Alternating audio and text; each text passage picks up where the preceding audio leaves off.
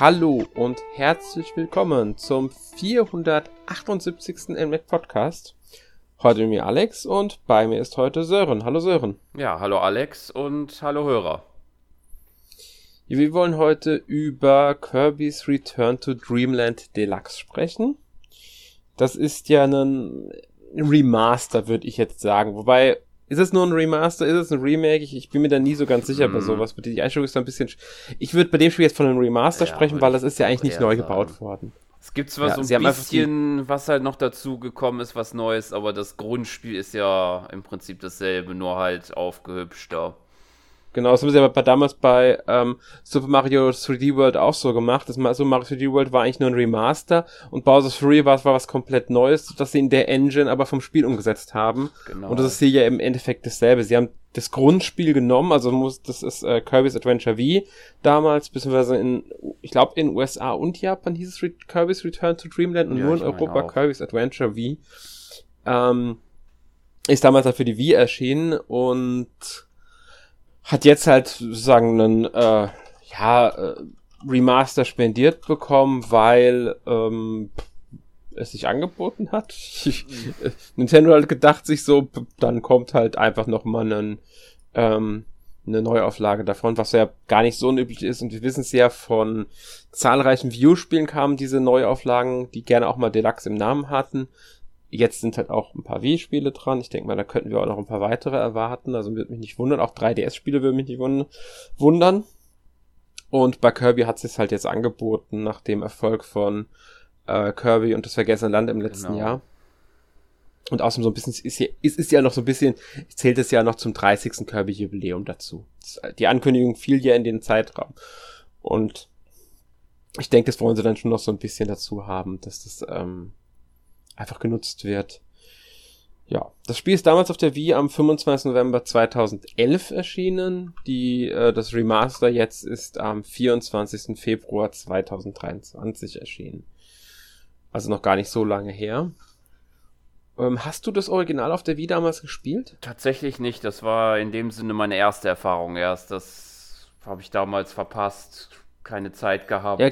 Weiß ich nicht mehr genau, aber Geht mir auch so. Ich, irgendwie ist das Spiel damals, äh, ich, ich weiß, dass es gab. Ich habe es mhm. damals auch wahrgenommen und gesehen.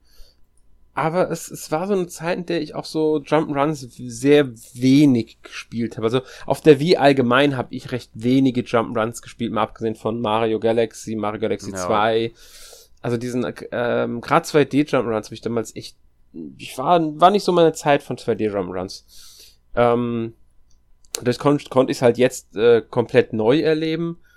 Und ja, da werden wir halt jetzt einfach drüber sprechen. Ich meine, wir haben ja schon gesagt, äh, es kommt von der Wii ursprünglich. Ähm, ist halt jetzt für die Switch aufgehübscht worden. Die Auflösung wurde natürlich erhöht.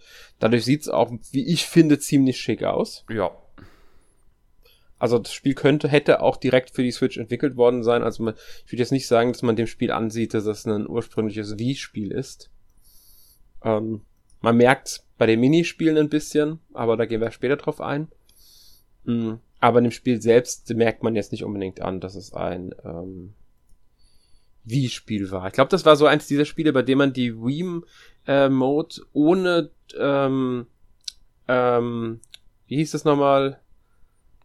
Nunchuck ja, genau, benutzt Nunchuck, hat. das andere. Und quer gehalten hat. Ja, dass man genau. mit Steuerkreuz und äh, 1-2-Knöpfen gespielt hat.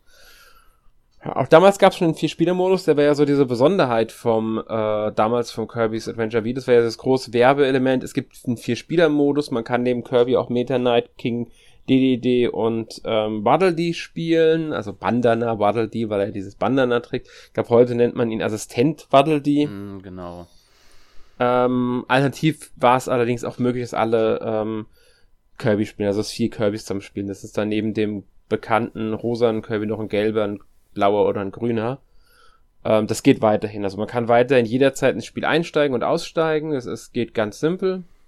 Und das ganze Abenteuer zusammen erleben und wer halt einsteigt, darf dann auch auswählen, ob man, also welchen Charakter will man verkörpert. Also ob man jetzt einen von den drei besonderen nimmt oder einfach nur einen Kirby-Charakter.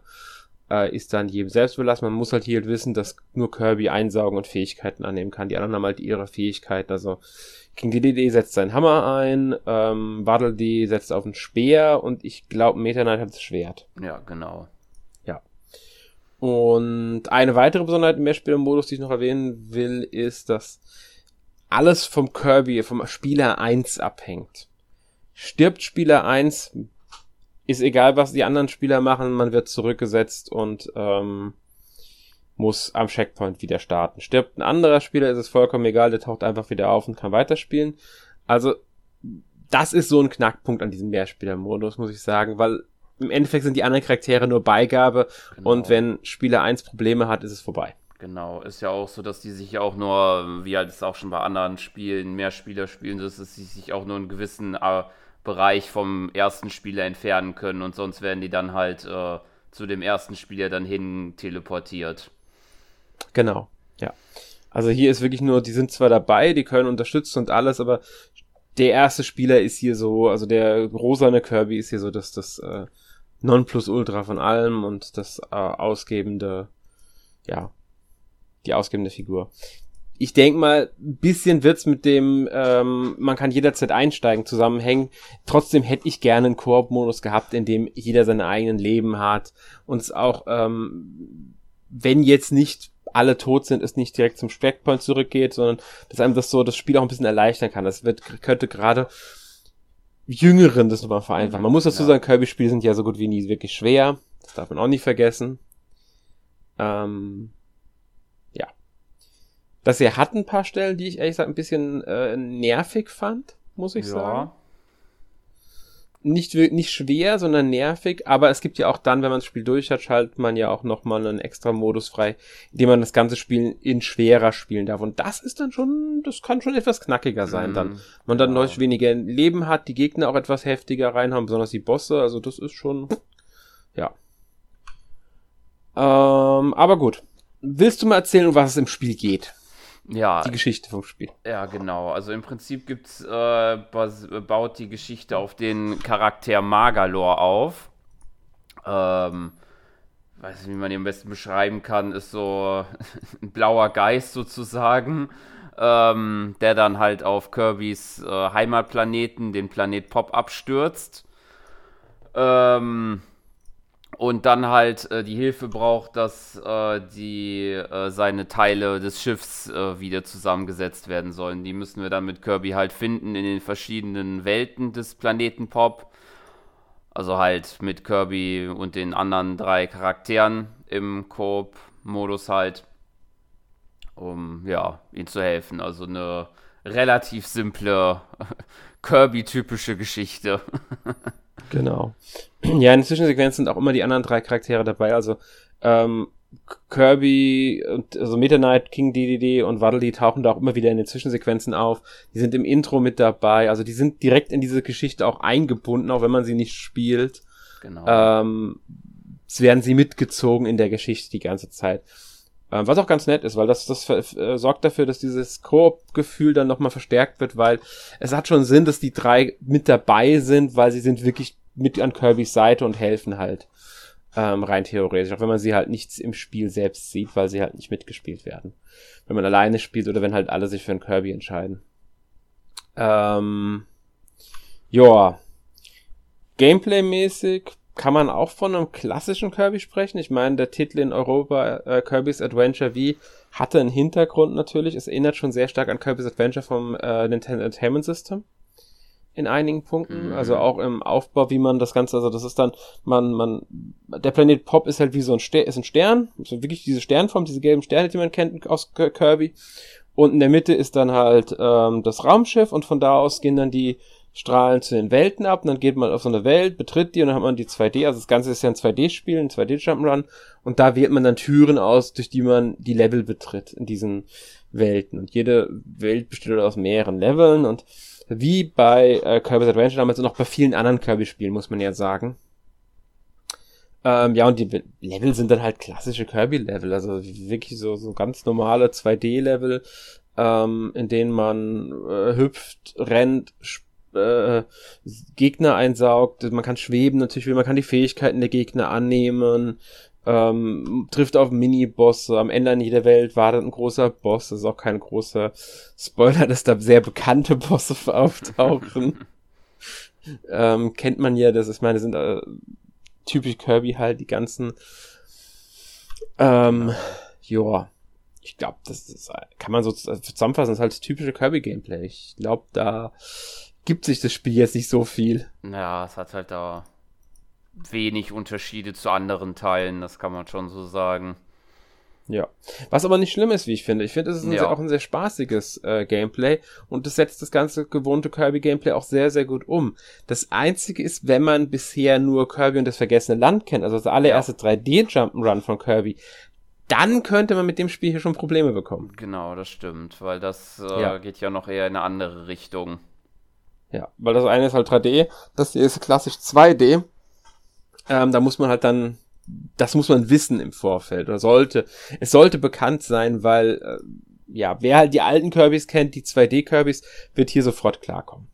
Da, da ist keine große Eingewöhnungszeit erforderlich, da ist man äh, sofort im Spiel drin, man kennt alles, äh, es ist wie gewohnt.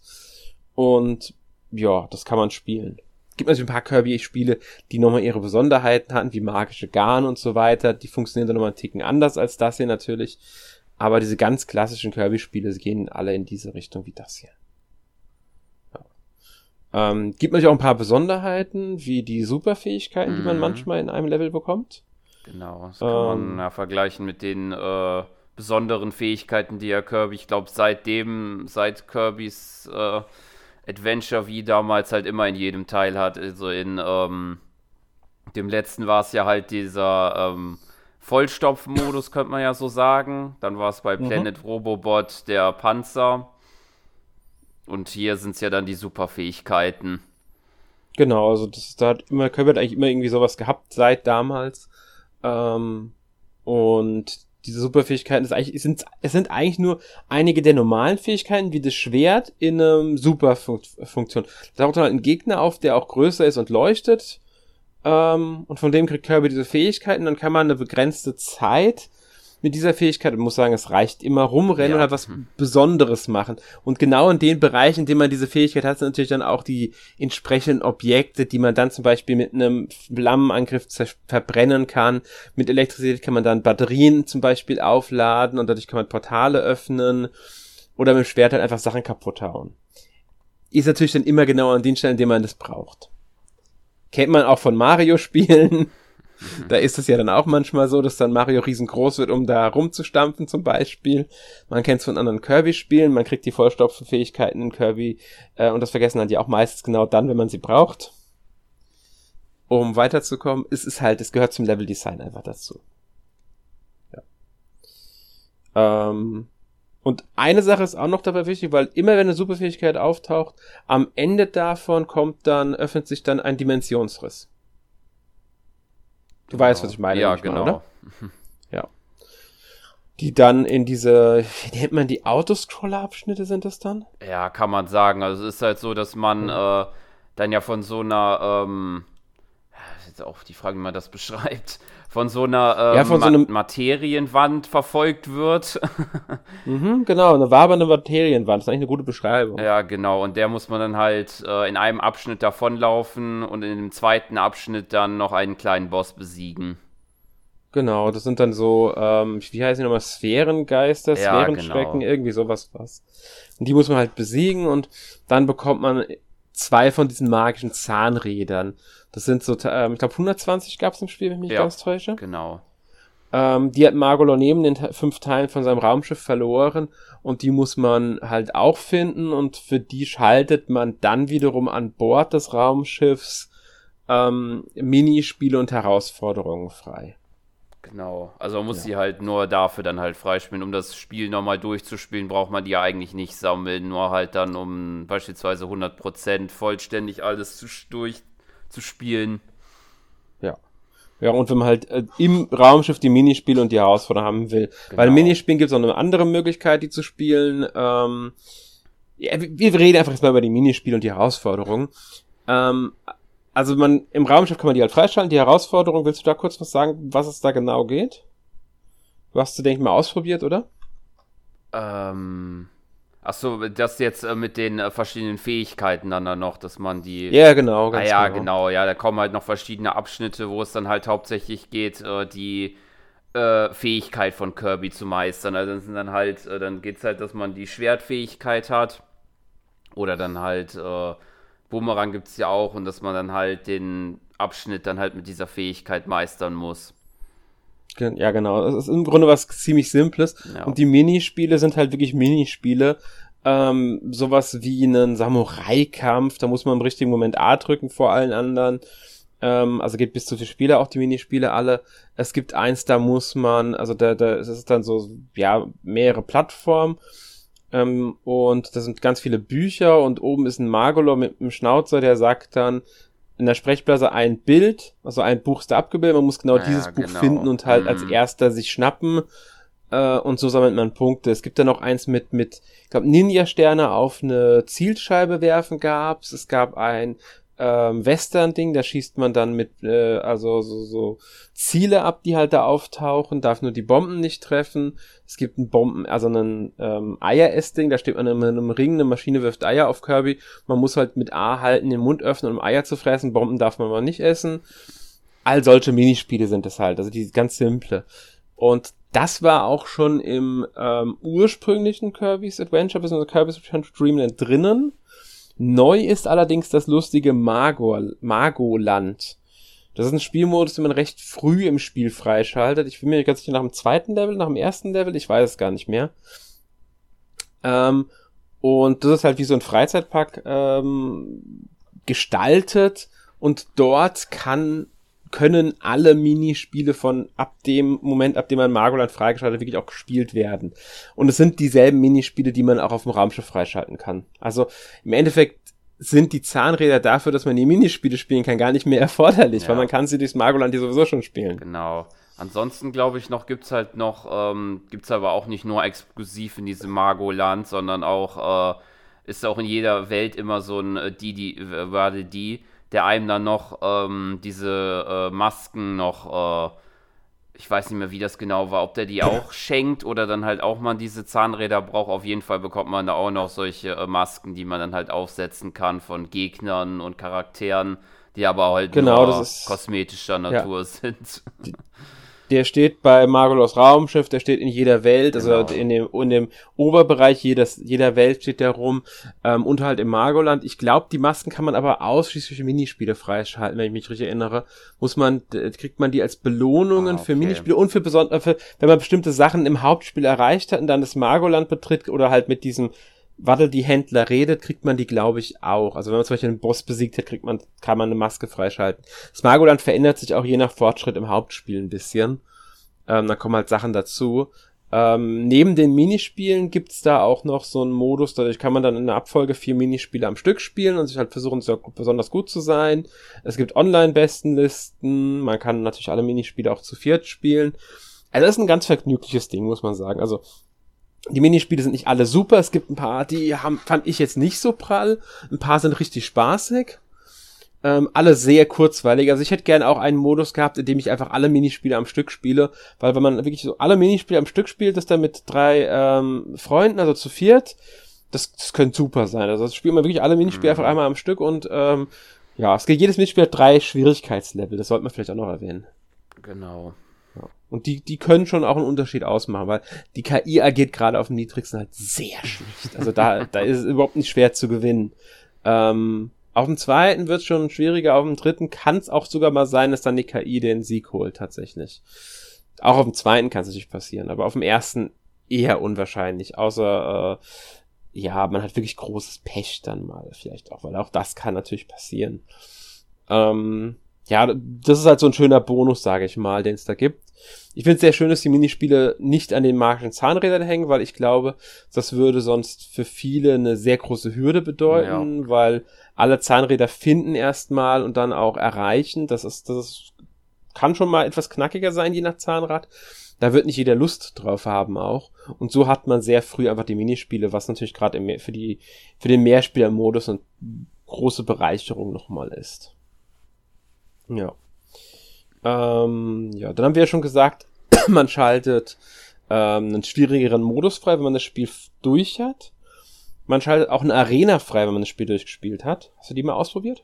Äh, bisher kam ich ja noch nichts. Ich vermute mal, das wird genauso sein, wie das auch in anderen Kirbys ist, vermute ich mal die Arena, dass man dann halt sozusagen einen Boss-Rush-Mode da drin hat. Ganz genau, man ja. spielt einfach alle Bosse nacheinander und äh, entweder schafft man sie in der, also die Zeit wird halt gezählt, wie lange man braucht. Bestzeit, und wenn man es nicht schafft, wenn man zwischendurch stirbt, dann wird halt gelistet, wie lange hat man gebraucht und wie viele Bosse hat man am Stück geschafft. Weil es sind wirklich alle Bosskämpfe am Stück die es da gibt. Ich glaube, hm. diese Geister, äh, äh, Sphärengeister, die es da gibt, wir tauchen alle auf einmal, also zusammen auf, aber nicht, also nicht alle, die es davon gibt, auf einmal, aber nacheinander halt im selben Kampf, weil zwischen den Kämpfen kommt man immer wieder mal so einen, äh, in einen Abschnitt, in dem man sich heilen kann, allerdings nur begrenzt, weil äh, da taucht dann keine neue Heilung mehr auf und irgendwann steht man dann da hat keine Heilung mehr, wenn man da nicht vorsichtig war. Ja. Was schon äh, auch heftig sein kann. Ja. Ähm, ja, und dann schaltet man ja auch noch eine, die, die wohl größte Neuerung des Spiels frei. Die wohl wichtigste Neuerung. Magolor Epilog Reisender der Dimensionen. Genau. Komplett ja, neuer Inhalt, der so ein bisschen auch auf die Geschichte aufbaut. Mhm. Und äh, deswegen. Ja, also deswegen auch erst nach dem Durchspielen genau. als Epilog. Es ist halt ganz klar als Epilog äh, konzipiert, dass es erst nach dem Hauptspiel spielt. Ja. Und hier schlüpft man halt dann in die Rolle von Margolor, wie der Titel ja schon sagt. Und dadurch spielt es sich auch anders, wie ich finde. Genau, weil er hat halt ein bisschen ja. äh, andere Fähigkeiten dann als Kirby in dem Fall. Also die Level sind halt so ähnlich aufgebaut wie die von Kirby, aber es spielt sich halt anders, auch vom Gameplay her, weil äh, Magolor sozusagen nicht am Anfang äh, seine vollen Kräfte besitzt, sondern diese erst erlangen muss sozusagen im Laufe des Abenteuers. Ja. Und zwar also, indem er die Magiekugeln einsammelt, die ja, im Level rum genau, also verteilt sind oder halt auch von Gegnern. Ja, also das ist, man muss sagen, es gibt die Magiekugeln einmal und es gibt noch diese, diese Fragmente von diesen ähm, Obstkristall irgendwie ist das. Mhm. Ähm, und wenn man eins, also wenn man einen Boss, also eine ganze Welt, eine Welt besteht wieder aus mehreren Leveln, hat man eine Welt abgeschlossen, dann kriegt man eins von diesen, besiegt man, muss man halt mal einen Bosskampf halt, wenn man den geschafft hat, kriegt man eins von diesen Fragmenten und dann schaltet man no, komplett neue Fähigkeiten frei. Mit den Magiekugeln wiederum kann man die bereits freigeschalteten Fähigkeiten von Magolor, zu denen auch die Lebensenergie zum Beispiel gehört, verbessern in mehreren Stufen. Im Endeffekt wie so ein kleiner Skillbaum ist es eigentlich. Ja. Wie so ein Skilltree. Ähm, und die Magikuren könnte man dann, ja, mit Erfahrungspunkten, die man halt sammelt, oder den Seelen aus Dark Souls, man auch will, vergleichen, weil man braucht halt diese ähm, Seelen so und so viele für eine Fähigkeit und dann steigt das natürlich mit dem nächsten höheren Level höher, also muss man mehr ausgeben und so weiter, muss man abschätzen, was will man wie verbessern. Ähm, weil das auch auf den Spiel Spielstil auch Auswirkungen hat, weil zum Beispiel, wie schießt, äh, geht der Schuss, also man muss sagen, Magolor kann keine Gegner einsaugen. Er kann auch keine Fähigkeiten annehmen. Stattdessen hat er einen magischen Schuss und der schießt so eine magische Kugel nach vorne und äh, die trifft halt Gegner. Man kann auch nach oben schießen zum Beispiel. Er gibt auch Spezialangriffe, die man dann lernt und so äh, andere Sachen. Und je nachdem, wie weit die Kugel halt fliegt, ähm, wie lange der Kombozähler hält, weil der Kombozähler ist ja auch so ein wichtiges Segment, mm, gell? Mhm, genau. Ja. Aber je mehr. Ähm, je höher die kommen. Ah ja, genau. Je mehr, äh, je mehr Kombos man hat, desto bessere Bewertung bekommt man dann und halt auch mehr Magiekugeln. Ganz genau. Ähm, und dann will man natürlich auch die Kombo länger anhält. Also gibt man Punkte da, also Magiekugeln dafür aus, dass man längeren, äh, die Kombos halt nicht so schnell wieder verfallen und man länger Zeit zwischen zwei Treffern hat um noch längere Combo-Ketten zu erschaffen. Also das, da muss man halt schon schauen, so wie, wie das, es spielt sich schon anders, finde ich. Mhm. Ist aber eine, wie ich finde, sehr, sehr unterhaltsam, also eine spaßige Erweiterung. Weil es mal was, ist es was Neues und es fügt sich auch sehr gut ins Spiel ein. Ja, das meine Meinung nach. würde ich auch sagen. Es kommt mir so ein bisschen bekannt vor, so ein bisschen von der Art her. Es gab nämlich auf dem mhm. DS das Remake von äh, Kirby's Fun Park, Fun Pack, nämlich äh, Superstar Ultra und da gab es auch so einen Modus, der ähnlich funktioniert. Nicht ganz haargenau eins zu eins, aber so ein bisschen in die Richtung gehen ging schon. Nämlich, ähm, das war mit Meta Knight. Und da musste man auch schon so Kugeln von den Gegnern einsammeln, aber das war dann halt auch, da gab es halt keine Kombos und so. Nur je nach äh, dem, wie viel man von diesen Kugeln dann halt eingesammelt hat, konnte man dann, dann auch schon für Meta Knight ein paar Fähigkeiten nutzen. Mhm, das ist, das ist interessant. Ich habe es nicht gespielt damals, mhm. aber ähm, ja, dann ich wahrscheinlich könnte gut sein, dass wir daran angelehnt haben. Warum genau. auch nicht? Das bietet sich ja an. Also ich finde eh, dass das Kirby Beat hat ähm, so viele Charaktere eigentlich, die sich auch für eigene Spiele anbieten. Warum haben wir noch nie ein Meta Knight Spiel gehabt eigentlich? Ja. Oder ein König DDD Spiel. Also wirklich so ein richtiges Abenteuer mit denen. Das wäre, das wäre super mal ähm, so ein Spiel zu haben. Und Ma mit Magolor ähm, Epilog haben sie es ja jetzt auch äh, umgesetzt, dass man da mal zumindest als ein Epilog so einen anderen Charakter dann als Hauptfigur hatte. Gab es, wie gesagt, auch schon mit den anderen, wie er gesagt hat eben. Aber so ein komplett eigenes Spiel rund um Meta Knight oder um König DDD, ich glaube, das würde schon äh, auch ziehen können. Ja. Ja. Also ich, ich persönlich würde es begrüßen. Also ich hätte äh, gerade Meta Knight spielen, fände ich spannend. Ich glaube, da könnte man viel draus machen. Ja, hätte man eine Abwechslung. Ja. Und ähm, ja, Margolor Epilog hat halt auch ähm, eine, also ich muss sagen, wirklich viel Potenzial. Ist auch recht lang, also dafür, dass es so ein Epilog-Zusatzding ist, ist es schon angenehm lang. Es ist jetzt kein Bowser's Fury, ähm, würde ich sagen. Aber ähm, Kirby ist ja auch kein Mario 3D World. Also man muss sagen, genau. auch Kirby geht. Also um Kirby einmalig durchzuspielen, würde ich sagen, braucht man je nachdem, wie stark man es drauf anlegt, alle 120 Zahnräder zu finden, so sechs bis acht Stunden. Ja, würde ich auch sagen. Ja, und für Margolo Epilog hm, drei, vier Stunden, was schätzt du?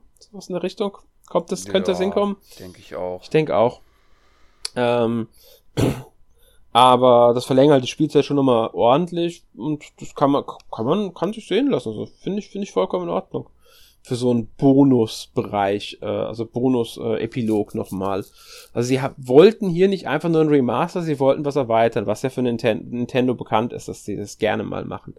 Muss hier auch immer das Beispiel Bowser's Fury, was ja schon wirklich, wirklich ein toller Zusatz war zu 3D World mhm. damals. Ähm, ja. Ja. Äh, ja, was gibt's noch zum Spiel zu sagen? Ähm, also jetzt zum Hauptspiel oder zum Magolo-Epilog? Ähm, Ja. Wir haben eigentlich soweit alles angesprochen, was jetzt äh, relevant ist. Also man kann hier wirklich festhalten, dass es äh, ein sehr typisches Kirby-Spiel ist, das halt mit diesem Mario-Epilog nochmal sinnvoll ergänzt wurde und auch im Minispielbereich ähm, ja unterhalten kann für eine gewisse Zeit. So. Würde ich sagen, gehen wir mal auf den ganzen optischen, musikalischen und technischen Bereich ein. Jo. Ja, bei der Grafik bleibt halt dieser bunte Comic-Stil erhalten. Also wenn man mal, also wer, wirklich schaut euch einfach mal Screenshots von Kirby's Adventure V an und vergleicht die mit Screenshots von äh, Kirby's Return to Dreamland Deluxe. Euch wird sofort auffallen, dass der Stil im Grundsatz identisch ist, aber doch Anpassungen vorgenommen wurden. Äh, auf, am auffälligsten ist es eigentlich bei den Figuren, also bei den Charakteren, die einmal deutlich aufwendiger gestaltet sind. Mhm. Also die optisch ähm, nochmal ganz, ganz, also allgemein die Grafik, muss man ja sagen. Auch die Umgebungen sehen nochmal ein ganz Stück schicker aus. Ähm, es ist alles viel schärfer. Es ist halt jetzt HD-Grafik. Also man merkt schon, dass sie hier viel in die, äh, in die Grafik reingesteckt haben. Ähm, die Charaktere haben allerdings größere Outlines, wenn dir das aufgefallen ist. Diese schwarzen ja. Linien um die Charaktere. Die sind deutlich ausgeprägter als beim ähm, Original. Gefällt dir das oder findest du eher äh, mit schwä schwächeren Outlines schöner? Schwierig zu sagen. Also ich würde sagen, anfangs fand ich es ein bisschen äh, störend, aber ich glaube, mittlerweile habe ich mich dran gewöhnt. Also ich fand's, äh, da ich das Original nicht kannte, mm. ich, ich, mhm. ich so einen Outline-Stil kenne, das haben viele Cell-Shading-Spiele auch, das sorgt dafür, dass das Spiel noch comichafter wird. Ja, das Weil sich die Charaktere Fall. und Gegner stärker vom Hintergrund absetzen. Ja. Also ich mag's ehrlich gesagt. Ich finde sowas immer ich finde sowas mal ganz schick. Und außerdem vielleicht ist das Spiel auch wieder eine Eigenheit, eine zusätzliche. Ja. Ob das jetzt der, äh, man muss dazu sagen, es kann natürlich auch sein, dass diese Outlines sich entschieden haben, um technische, also Remaster-Probleme zu umgehen, weil sie haben natürlich das Original genommen, in eine höhere Auflösung gepackt und aufgehübscht. Dabei wurden natürlich auch die ganzen, das musste ja von SD in HD umgewandelt werden. Dabei sind natürlich, muss, muss viel gemacht werden. Vielleicht sind die Outlines auch deshalb so ausgeprägt, um eine Treppchenbildung zu verhindern. Ja, das stimmt. Das wäre natürlich. Wäre möglich. Option, das ja. könnte eine stilistische Entscheidung sein, um die Grafik nochmal schicker wirken zu lassen. Was ich nicht schlimm fände. Ähm, Habe ich mir aber so überlegt, dass es vielleicht so eine Folge dessen sein könnte, dass sie ein Wii-Spiel ähm, auf die Switch remastert haben und nicht geremaked. Ja. Kann natürlich auch sein, dass sie das ganze Spiel nachgebaut haben in der neuen, in der Engine. Also das will ich jetzt auch nicht ausschließen. Das ist gar kein Remaster im klassischen Stil ist, sondern eher ein Remade, würde man dann sagen. Sie bauen ein Spiel komplett in der neuen Engine nach. Kann man ja auch nicht ausschließen, glaube ich aber ehrlich gesagt nicht dran. Ja. Ähm, wie, also gefällt dir der Grafikstil so insgesamt? gesehen? Ja, würde ich schon sagen. Ist halt typisch Kirby buntmäßig, was aber auch dazugehört, finde ich, zu der Serie. Ja. Was noch? Die, die Zwischensequenzen sind immer auf so, ja, so, so Zeichnungen auf dem Holzbrett. Also das ist, da ist so ein Filter drüber gelegt, den fand ich schon, dadurch, dass sich das bewegt und nicht in Standbildern erzählt wird, fand ich das schon ein bisschen seltsam. ja, dass da immer das- dieser Filter drüber liegt. Ja, das stimmt. Das fand ich bei denen auch teilweise so ein bisschen. Irgendwie, dass das so teilweise das irgendwie auch so ein bisschen verdeckt dadurch wird, also dass, äh, dass das nicht so ganz so richtig rüberkommt, finde ich. Das würde ich auch Mhm. sagen. Ganz genau. Und auch hier habe ich überlegt, ob das vielleicht ein Hintergrund ist, dass es ein Remaster ist und sie damit was kaschieren wollen. Ja, Ich weiß es nicht, es ist nur so ein Gedanken, der, Gedanken, die mir dabei kommen. Aber schick sieht's immer noch aus, kann man Ja. nicht jetzt leugnen. Und so aufwendig sind die Zwischensequenzen jetzt sowieso nicht in ihrer Machart, also in ihrer Art, Machart schon, in ihrem Umfang, in ihrer Erzähle. Weil, weil es ist nun mal keine umfangreiche Story, keine tiefgründige Story. Ja. Es gibt sowieso ka kaum äh, Dialoge, also Kirby redet ja nicht, es redet eigentlich nur Marco Noah. Und ähm, ja. Ja. Ähm, ja. Bei der Musik beim Soundtrack typisch Kirby verspielt, würde ich sagen. Genau. Fröhliche Musikstücke, atmosphärische. Die, soweit ich mitbekommen habe, auch neu arrangiert wurden jetzt für das, äh, für die Neuauflage vom Spiel. Also es ist, glaube ich, nicht die Musik, die man auf der äh, Wii Mhm. gehört hat im Original, aber also die sind dieselben, äh, schon diese Stücke, aber die wurden nochmal neu abgemischt, neu arrangiert, vielleicht sogar zum Teil neu aufgenommen, einfach um sie halt an die modernen Gegebenheiten anzupassen. Ja. Aber das ist ja auch so was Übliches für ähm, ein Remaster. Ja, dann kommen wir mal zur Technik. Hattest du irgendwelche technischen Probleme beim Spiel? Nee, ist mir da gar nichts aufgefallen. Lief alles flüssig. Ohne Probleme. Auch keine Bugs oder sowas? Ja, ging mir genauso. Ich hatte auch keinerlei grafischen Fehler in irgendeiner Weise.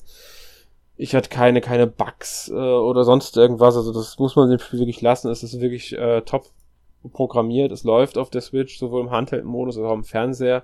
Genau. äh, schön, ist gut spielbar. Äh, Über die Steuerung muss man halt überlegen, was man lieber mag, äh, Steuerkreuz oder Mhm. Analogstick. genau. Beides ist aber möglich, was ich sehr schön finde. Da fällt mir auch noch ein, gerade auch noch, ähm, es gibt auch noch so Phasen da teilweise, ähm, wo damals äh, die Bewegungssteuerung genutzt wurde, wenn beispielsweise Kirby eingefroren ist oder so ein Charakter halt eingefroren ist, wo man damals äh, schütteln musste, das wurde jetzt halt so gelöst, dass man äh, mit dem Stick dann ja in jede Richtung dann halt sich bewegt. Genau, ja. Das ist so eine der Sachen, die man von der Wii halt abgewandelt hat. Mhm. Das fällt mir ein, bei den Minispielen gab es das auch. Ähm, zum Beispiel dieses Minispiel mit dem Ninja-Wurfstern, den man auf eine Zielscheibe, die sich bewegt, werfen muss im richtigen Moment. Das war auf der Wii, soweit ich mitbekommen hatte, ähm, per Bewegungssteuerung gelöst. Und auch das, zum Beispiel das Western-Spiel mit dem Zielen, äh, da hast du natürlich das Fadenkreuz nicht mit dem Stick gesteuert, sondern per ähm, Zeigefunktion von der Wii. Mhm, genau. Ist ja eigentlich ganz logisch. Das ist äh, deswegen, also bei einigen Minispielen fällt schon sehr deutlich auf, dass es so diese typischen äh, Bewegungssteuerungssachen sind, sage ich mal. Also da gibt es schon ein paar Minispiele, die da ganz eindeutig früher auf Bewegungssteuerung ausgelegt waren. Das können die heute nicht mehr verleugnen. Das können die echt nicht verleugnen. Ja. Aber ist ja auch in Ordnung. Sie haben so gut auf die Tastensteuerung umgemünzt, würde ich sagen. Genau. Ja. Ja, ähm, was gibt's noch zu sagen? Ich würde sagen, wir haben eigentlich soweit alles Wichtige zum Spiel besprochen. War jetzt natürlich nicht so lang, ähm, aber ist ja auch jetzt nicht das umfangreichste Spiel. Aber natürlich wollen wir auch noch ein Fazit abgeben. Du darfst gerne anfangen. Dein Fazit zu Kirby's Return to Dreamland Deluxe. Ja, es ist ein ähm, klassisches Kirby mit einigen raffinierten und cleveren Ideen, vor allen Dingen im Gameplay her. Äh, besonders auch durch die Magolor-Episode. Ich weiß halt nur nicht, ob die, wenn man schon das damals auf der Wii gespielt hat, ob das äh, na, könnte rechtfertigen. Da bin ich mir ein bisschen unsicher. Das könnte ich jetzt so nicht entscheiden, weil ich das, das Original damals nicht gespielt habe. Aber insgesamt würde ich schon sagen, es ist ein gelungenes Kirby-Spiel. Ja, dann kann ich eigentlich nur anschließen. Also ich habe wirklich auch Spaß gehabt mit dem Spiel. Ähm, ist jetzt nicht das längste Spiel, macht aber Spaß. Und wenn man halt die Herausforderung haben möchte, kann man es ja auch dann direkt nochmal im schwierigeren Modus durchspielen. Der kein New Game Plus ist, das sollte man vielleicht auch noch dazu sagen, weil auch hier muss, müssen die 120 ähm, Zahnräder neu gefunden werden. Also das wird nicht übernommen. Die beiden Modi sind wirklich getrennt und haben auch beide ihre getrennte 100%, also Fortschrittsanzeige. Ähm, dann der Arena-Modus mit dem Boss Rush ist auch eine nette Ergänzung. Das Margoland finde ich ganz lustig mit den Minispielen. Ähm, wenn man gerade mit, mit äh, mehreren Spielern kann, das wirklich so für, ja, für so ein, zwei Stündchen mehr Spielspaß schon ähm, funktionieren. Genau dasselbe gilt auch für den Koop-Modus im Jump'n'Run. Das ist eine lustige Sache. Und den Margol-Epilog mag ich auch sehr gerne. Also ich finde ich eine schöne Ergänzung, eine sinnvolle Ergänzung, die dem Ganzen nochmal einen Mehrwert gibt. Aber auch hier ist der, das Problem, kann, also reichte das aus, um das Spiel für jemanden, der das bereits auf der Wii gespielt hat, nochmal lohnenswert zu machen. Das ist sehr schwer einzuschätzen. Weil das Hauptabenteuer bleibt komplett unberührt. Äh, und der Epilog, klar, er bietet nochmal einige Spielzeit, aber man muss ja auch bedenken, das Spiel kostet im Normalpreis 60 Euro. Man wird es mittlerweile bei einigen Händlern wahrscheinlich schon für günstiger bekommen. Gehe ich zumindest von aus, dass es jetzt nicht mehr äh, überall diese 60 Euro kostet. Wahrscheinlich war das schon zum Release der Fall. Das ist ja bei vielen Nintendo-Spielen normal, dass sie schon zum Release günstiger sind. Ich habe gerade nachgeguckt. Also man kriegt es zum Teil schon für 50 Euro, für 49,99, also 10 Euro weniger ist halt immer noch die Überlegung, ob das dann ausreicht, um diesen Preis nochmal zu rechtfertigen. Ähm, wenn man das Spiel aber schon auf der Wii mochte und es sowieso gerne nochmal spielen möchte, hat man natürlich nochmal ja. einen absoluten Mehrwert, weswegen es dann erst recht lohnt. Ansonsten war man halt auf ein Angebot. Gerade so ein Spiel wie Kirby könnte bei verschiedenen Händlern immer günstiger werden. Nintendo-Spiele sind ja jetzt nicht die, die im Preis so diesen Verfall haben oder Nintendo selbst mit Aktion ist ja auch eher so eine Sache. Aber ich denke, dass verschiedene Händler dann schon auch mal ähm, das Spiel für niedrigere Preise haben könnte irgendwann. Ähm, lohnenswert ist auf alle Fälle und wer es mal ausprobieren will, bevor er es kauft, es gibt auch eine Demo im E-Shop. Also die, da kann man das Spiel dann mal anspielen. Ist vielleicht dann noch so ein hilfreicher Hinweis. Genau. Ja. Ähm, ja, damit sind wir mit dem heutigen Thema dann durch. Ähm, ich hoffe, wir konnten euch Kirby näher bringen und wir kommen zu unserer obligatorischen Abschlusskategorie. Sören, was hast du denn letzte Woche gespielt? Ja, außer Kirby habe ich tatsächlich äh, nur äh, zwei Spiele äh, sozusagen äh, anders gespielt, wie man das so nennen kann. Und zwar ähm, kamen ja zwei Zusatzinhalte raus von bereits erschienenen Spielen. Und die habe ich mir ein bisschen angeschaut. Zum einen wäre das für Fire Emblem Engage der dritte, äh, die dritte Welle des Season Pass kam da raus. Mit eigentlich ja nur zwei äh, neuen Emblem-Ringen, wie sie ja da heißen. die sich sehr interessant spielen. Bisschen anders auf jeden Fall. Und dann habe ich noch die vierte Welle im Booster Streckenpass von Mario Kart Deluxe mir angeschaut mit den acht neuen Strecken. Mhm. Also ich habe beides noch nicht gespielt. Ähm, ich habe noch nicht mehr den Season Pass von Fire Emblem. Mhm. Ich bin, ähm, bin da noch dran an dem Spiel. Äh, will mir das aber wahrscheinlich noch kaufen, spätestens dann halt, wenn ähm, das dieser Story-Zusatzinhalt kommt. Mhm. Genau. Ähm, das ist so, dass mich da am meisten dann reizt noch. Wobei ich auch die neuen Emblemringe schon interessant finde, weil die haben ja auch alle nochmal eigene Missionen, soweit ich es mitbekommen habe. Genau. und das, das erweitert, das, das bringt ja dann schon noch mal was rein auch. Und wenn man eh den Season Pass irgendwann kauft, kann man den auch schon früher kaufen und dann hat man das. Und Mario Kart 8 Deluxe muss ich echt mal ausprobieren. Ich bin noch nicht mehr mit, ich habe Welle 3 noch nicht mehr gespielt. Ich komme da irgendwie nicht hinterher. Das ist, ja, und jetzt schon Welle 4 da. Ich mag, ich finde diesen äh, Streckenpass super. Ähm, Welle 1 und 2 waren eh richtig, richtig toll. Und jetzt kommt auch noch neuer Charakter dazu. Ja, und ich hoffe, dass es genau. auch in den genau. nächsten Wellen noch neue Charaktere hinzufügen. Ja, werden sie auf jeden Fall. Also es ist in dem, mhm. in dem äh, Charakterauswahl unter ja. Birdro sind da jetzt äh, fünf Fragezeichen dazugekommen. Also sie haben da eine neue äh, Spalte da hinzugefügt. Also oh, dann sind es fünf weitere Charaktere, ja, die noch kommen. Charaktere werden da wohl noch kommen irgendwann. Wie viele Wellen gibt es insgesamt? Sechs? Ja, eigentlich sechs. Das heißt noch zwei Wellen eigentlich. Also entweder. Dann der eine Welle. Ja, machen entweder zwei Charaktere in der einen und dann drei in der nächsten oder werden so vielleicht noch welche kommen, vielleicht. Man weiß es Wäre nicht. Denk, also bin ich jetzt mal gespannt. Ich meine, am Ende werden sie, ähm, werden es sechs neue Charaktere, da haben sie im Nachhinein beschlossen, dass jede Welle dann doch nochmal einen Charakter bekommt. Mhm. Sechs Wellen, sechs Charaktere, aber haben halt in den ersten dreien keinen gehabt. Ähm, Wäre halt jetzt schön gewesen, wenn dann direkt zwei, dann hätten sie das aufteilen können, aber gut. Bin ich mal gespannt, was da noch kommt. Ja. Das könnte noch interessant werden. Ja. Ähm, ja gut, dann würde ich mal sagen, ich bin dran mit ja, erzählen, genau. was ich genau. gespielt habe. Mehr habe ich nicht. Ähm, ich habe die Woche ein wenig Atelier, Atelier Riser 2 gespielt, bevor jetzt am 24. März Atelier Riser 3 Alchemist of the Ant and the Secret Key erscheint. Der dritte Teil der Atelier Riser Reihe, der dann auch das Ganze abschließt freue ich mich schon sehr auf den dritten Teil. Ich habe den zweiten Teil nochmal gespielt, einfach um nochmal so, ja, einfach weil ich Bock hatte halt und dann gesagt habe, okay, spielst du dann noch ein bisschen weiter, gib dir noch den Endgame-Content und so ein bisschen. Gab noch ein paar Sachen, die ich nicht gemacht habe, wir haben noch ein bisschen gespielt nebenbei. Ähm, hab ein wenig The Outer Worlds in der Spacers Choice Edition heißt die, glaube ich. Ich bin mir nicht mehr ganz sicher. Äh, müsste aber stimmen. Es ist diese, äh, also das The Outer Worlds ist ja schon vor einer Weile für PlayStation 4, Xbox One und PC erschienen.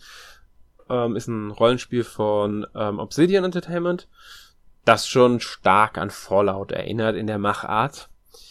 Ähm, also man könnte sagen, es ist den ihr Science Fiction Fallout. Ähm, wobei sie auch sehr viel eigenes dazu, also es ist kein, keine reine Fallout-Kopie, also von, vom Gameplay her. Aber man merkt schon, dass sie sich daran orientiert haben. Sie haben ja auch damals äh, Fallout New Vegas entwickelt. Und ähm, das hat jetzt noch eine Next-Gen-Version, also für PS5 und ähm, Xbox Series bekommen. Leider kein kostenloses Upgrade der äh, PSC-Version.